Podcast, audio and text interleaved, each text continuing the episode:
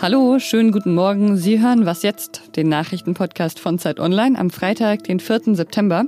Ich bin Pia Rauschenberger und ich spreche gleich über den Besuch von Elon Musk in Deutschland und über eine Bewegung mit dem Namen QAnon. Jetzt kommen aber erstmal die Nachrichten. Ich bin Anne Schwed, guten Morgen. In etwa zwei Monaten am 3. November findet in den USA die Präsidentschaftswahl statt. Doch schon ab heute können die Wähler ihre Stimme per Briefwahl abgeben. Diese Möglichkeit könnte wegen der Corona-Pandemie so entscheidend sein wie nie zuvor. Präsident Trump ist ein großer Gegner der Briefwahl, er hält sie für betrugsanfällig. Gestern empfahl er Briefwählern zu versuchen, ein zweites Mal in der Wahlkabine abzustimmen. Nur wenn ihnen das verweigert werde, könnten sie sicher sein, dass ihre Briefwahlstimme registriert registriert worden sei. Mehrere US-Bundesstaaten wiesen darauf hin, dass das illegal sei. Auch Facebook und Twitter markierten eine entsprechende Botschaft von Trump mit einem Warnhinweis. Die NATO berät heute in einer Sondersitzung über den Fall des vergifteten Kreml-Kritikers Nawalny. Wahrscheinlich ist nach Angaben von Diplomaten, dass die NATO die russischen Behörden zur lückenlosen Aufklärung des Falls auffordern wird. Die EU geht sogar noch weiter und droht mit Sanktionen gegen Russland. Untersuchungen eines Speziallabors der Bundeswehr zufolge ist es zwar sicher, dass Nawalny vergiftet wurde, die Umstände sind aber weiter unklar. Es wurden auch noch keine Verantwortlichen festgestellt. Redaktionsschluss für diesen Podcast ist 5 Uhr.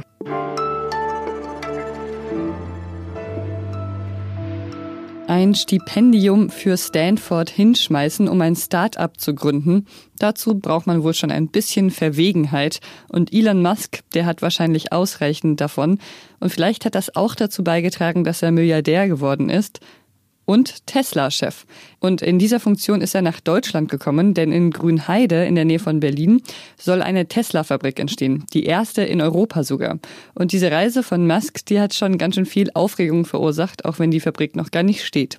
Mein Kollege Lenz Jakobsen hat ihn ein Stück auf seinem Weg in der Hauptstadt begleitet. Hallo Lenz. Hallo. Für viele Menschen ist Elon Musk mehr als nur irgendein Unternehmenschef, schreibst du in deinem Artikel. Was ist er denn eigentlich? Für seine Anhänger ist er ein Vorbild auf jeden Fall, vielleicht sogar eine Art Heilsfigur. Man kennt das ja von Steve Jobs, dem Apple-Gründer. Unternehmer, die äh, besonders visionär sind und damit auch noch erfolgreich sind, also viele ihrer Produkte verkaufen, werden mittlerweile sehr, sehr stark äh, bewundert. Und das ist auch nachvollziehbar, weil äh, sie ja, das hat der Kapitalismus nun mal so an sich, tatsächlich die Welt oft mehr verändern als Politiker oder sonstige, vielleicht frühere, klassischere Vorbilder. Und Musk hat sich halt gleich mehrere Weltveränderungen vorgenommen, sozusagen. Also Elektromobilität mit Tesla, dann Raumfahrt, Digitalisierung und die Geschwindigkeit und die Risikofreude, die er dabei an den Tag legt, finden halt besonders jene bewundernswert, die sich in Deutschland äh, sonst oft an der vermeintlichen oder auch tatsächlichen Bedenkenträgerei äh, hier stören. Fans und äh, Journalisten haben ihn gestern in Grünheide erwartet. Die haben sogar schon vorgestern gewartet. Was gibt's denn sonst gerade dort zu sehen? Äh, die sogenannte Rekordbaustelle. Also die Bauarbeiten dort sind ziemlich, schon ziemlich weit fortgeschritten. Der Rohbau steht quasi. Man sieht schon das Dach und die äh, Kräne richten gerade die letzten äh, Dinge auf.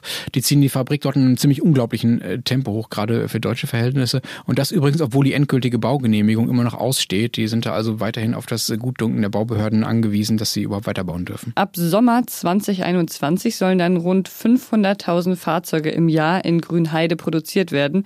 I believe in speed. Ich glaube an Schnelligkeit, das hat Musk in Grünheide gesagt. Was wird sich dann in der Region dort verändern und hat das auch einen Effekt für ganz Deutschland? Ja, in Grünheide, um mal ein Beispiel zu nennen, sind sie zum Beispiel jetzt schon dabei, sich zu überlegen, wie viele weitere Schulen und Kitas sie denn brauchen, wenn da die ganzen neuen Tesla-Mitarbeiter hinkommen. Also da hat der Ort auch ganz schön Angst vor Veränderungen. Aber das Land selber will diese Veränderungen natürlich. Ähm, das wird einen Effekt für die ganze Region haben. Das Land Brandenburg rechnet mit mehreren 10.000 Arbeitsplätzen noch zusätzlich zu denen, die allein durch Tesla selbst kommen. Der Brandenburger Wirtschaftsminister sagt gerne, dass man nun nicht mehr neidisch auf das wirtschaftsstarke Baden-Württemberg schauen müsse, sondern dass äh, nun die Süddeutschen neidisch auf Brandenburg schauen würden. Es geht also ehrlich gesagt um nichts weniger aus Brandenburger Sicht als äh, die Wende für eine ganze strukturschwache Region. Aber das könnte zu einem hohen Preis kommen. Einige befürchten, dass die Tesla-Fabrik zu Wasserproblemen führen könnte. Aber Musk, der hat gestern ziemlich leger auf der Baustelle gesagt, das sei ja keine sehr trockene Region Brandenburg, sonst würde es dort ja keine Bäume geben.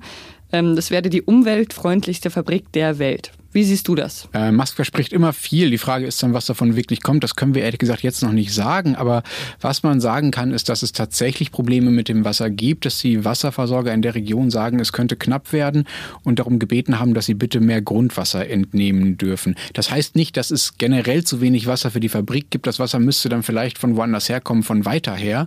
Das geht theoretisch. Natürlich stellt sich langfristig irgendwann die Frage, wenn generell der Wasserverbrauch steigen würde und der Klimawandel weitergeht, könnte man ein Problem kriegen aber es ist nicht so, dass durch die Tesla-Fabrik irgendwo in Grünheide bald kein Wasser mehr aus der Leitung kommt. Danke, Lenz. Gerne.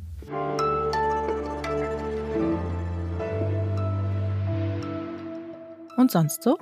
Hier in Deutschland wurde ja gerade diskutiert, wie man Menschen bestraft, die im Zug keine Maske tragen. Also wie viel Bußgeld darf man verhängen? Eher so 50 Euro oder 500. Und in Indonesien, da gibt es eine ganz eigene Antwort auf diese Frage. Wenn in der Hauptstadt Jakarta Menschen ohne Maske erwischt werden, dann dürfen sie sich entscheiden. Entweder sie verrichten eine gemeinnützige Arbeit oder sie zahlen eine Geldstrafe. Oder sie legen sich für eine Minute in einen Sarg. Ja, damit sie dann erkennen, dass es eine lebensbedrohliche Krankheit ist, Corona. So, das ist nicht die erste perfide Strafe, die sich die Behörden in Indonesien ausgedacht haben. Zum Beispiel Liegestützen, das war eine andere Form, wie Bürger ohne Maske bestraft werden konnten, an Ort und Stelle Liegestützen machen. Also da hätte ich mich ja noch lieber in den Sarg gelegt.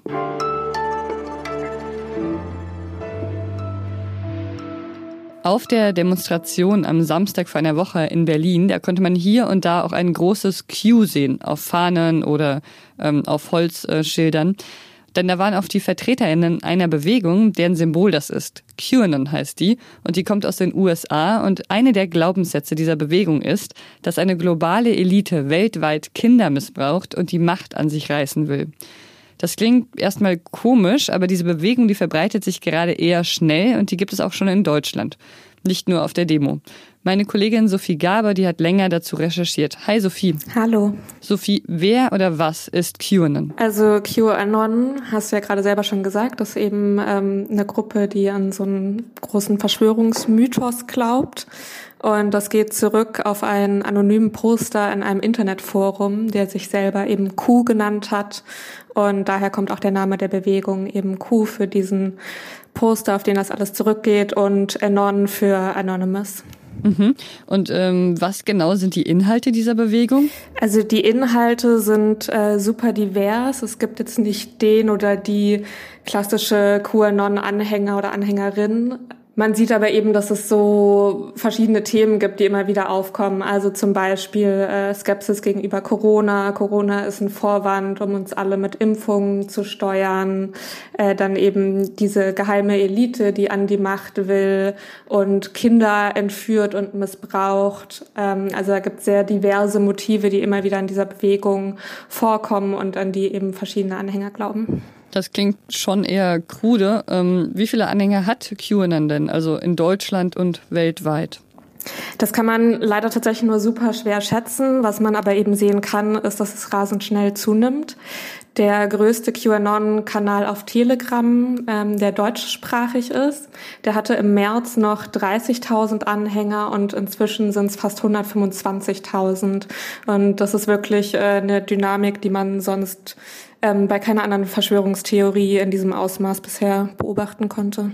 Und wie erklärst du dir das, dass diese Bewegung anscheinend so rasant wächst? Meine Theorie dazu ist, dass das unter anderem so reizvoll für die Leute ist, weil eben so viel drunter fällt. Also es gibt eben nicht diese eine Theorie, die im Nachhinein irgendwelche Dinge einordnet, sondern das ist irgendwie eine sehr dynamische Geschichte, die immer wieder weiterentwickelt wird und jeder kann da eben irgendwie seinen Senf dazugeben, kann seine eigenen Erzählungen einfügen und ich glaube, das macht es so reizvoll, weil jeder sich so ein individuelles Glaubenssystem innerhalb dieser Bewegung bauen kann. In den USA gibt es ja sogar Politiker, die Anhänger von QAnon sind.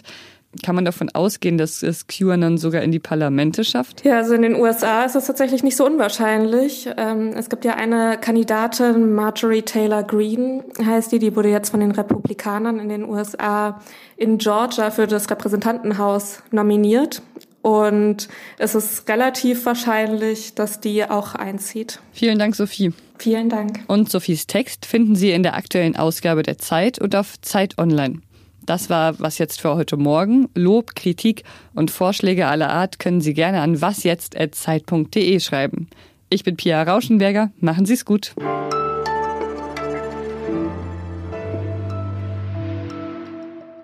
Bist du auch in so einem Telegram-Chat äh, drin? Ja, in mehreren.